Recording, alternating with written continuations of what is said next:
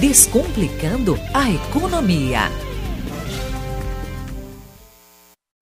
Olá, bom dia! Uma taxa de juros alta significa que para as empresas tomarem crédito no mercado vão pagar mais caro. E a consequência disso é o aumento no preço, porque o empresário precisa manter a sua lucratividade e o risco ainda aumenta. Então, quem paga a conta no final vão ser os consumidores.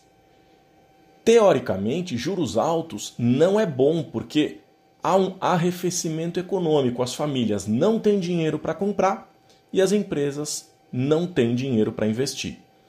Além disso, se as pessoas não conseguem comprar à vista, porque o dinheiro não dá, vão pagar mais caro o financiamento. E aí sobra menos dinheiro para o consumo.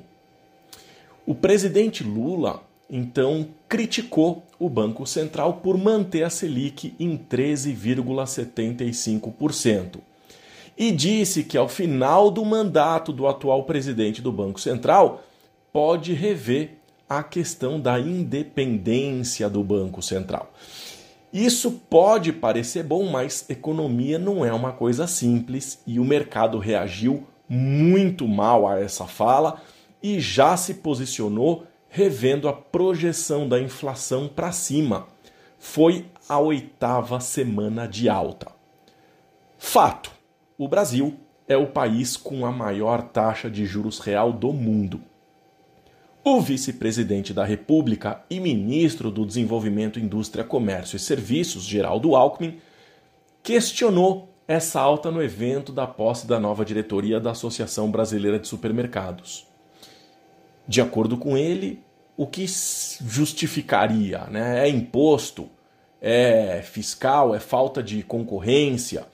E ele disse nos Estados Unidos tem 2 mil bancos, então é insegurança econômica, questão fiscal, insegurança política, dificuldade de reaver o crédito, spread alto, o bom pagador paga pelo mal pagador. Bom, vamos às respostas. 1. Um, alta inadimplência. Como muitas pessoas não honram os seus compromissos para poder emprestar dinheiro sem receber aquilo que já emprestou, os bancos precisam cobrar por isso, ou seja, os bons pagadores e toda a sociedade paga caro pelos maus pagadores. Se quem tomasse empréstimo pagasse em dia, os juros poderiam ser reduzidos. 2. Elevados impostos. Se o governo cobra o imposto alto para emprestar dinheiro, esse custo entra na conta dos bancos e vai ser repassado. É um custo maior para quem empresta, então o crédito vai ficar mais caro. 3. Possibilidade de alta nos juros das economias desenvolvidas, o Banco Central americano, europeu e britânico subiram os juros. Então, se sobem os juros lá fora e não sobem aqui, os investidores mandam dinheiro para lá que é mais seguro. E aí existe a fuga de capital e o câmbio sobe, criando uma série de outros problemas na economia. Se os mercados lá fora sobem os juros, nós temos que subir também. 4 tem também a questão da inflação acima do teto da meta e a insegurança no país com incertezas fiscais, com grande possibilidade no aumento dos gastos públicos. Então, quando o presidente bate de frente com o Banco Central, acaba gerando um aumento das expectativas de inflação. Enquanto o Banco Central mantém juros altos, segurando a economia como uma política monetária, o governo prevê mais recursos fora do teto de gastos. O país já não vem conseguindo cumprir as metas inflacionárias e com essa discussão, a inflação pode estourar ainda mais. Então, de forma simplificada, Lula está coberto de razão quando diz que a Selic está alta e que precisa cair. Mas ele troca os pés pelas mãos, querendo fazer isso à força de forma artificial. Economia não funciona na canetada.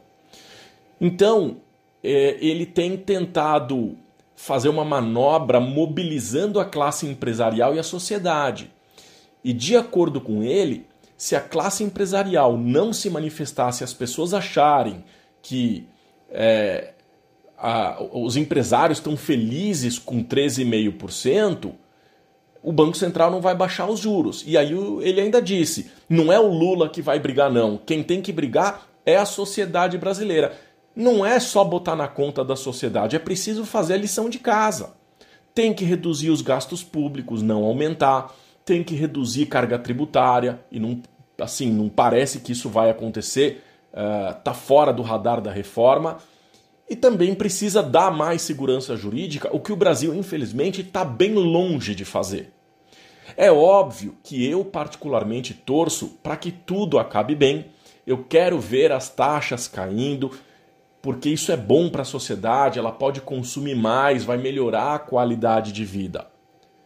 Mas não é uma coisa simples. Desejo uma ótima semana e até o próximo quadro.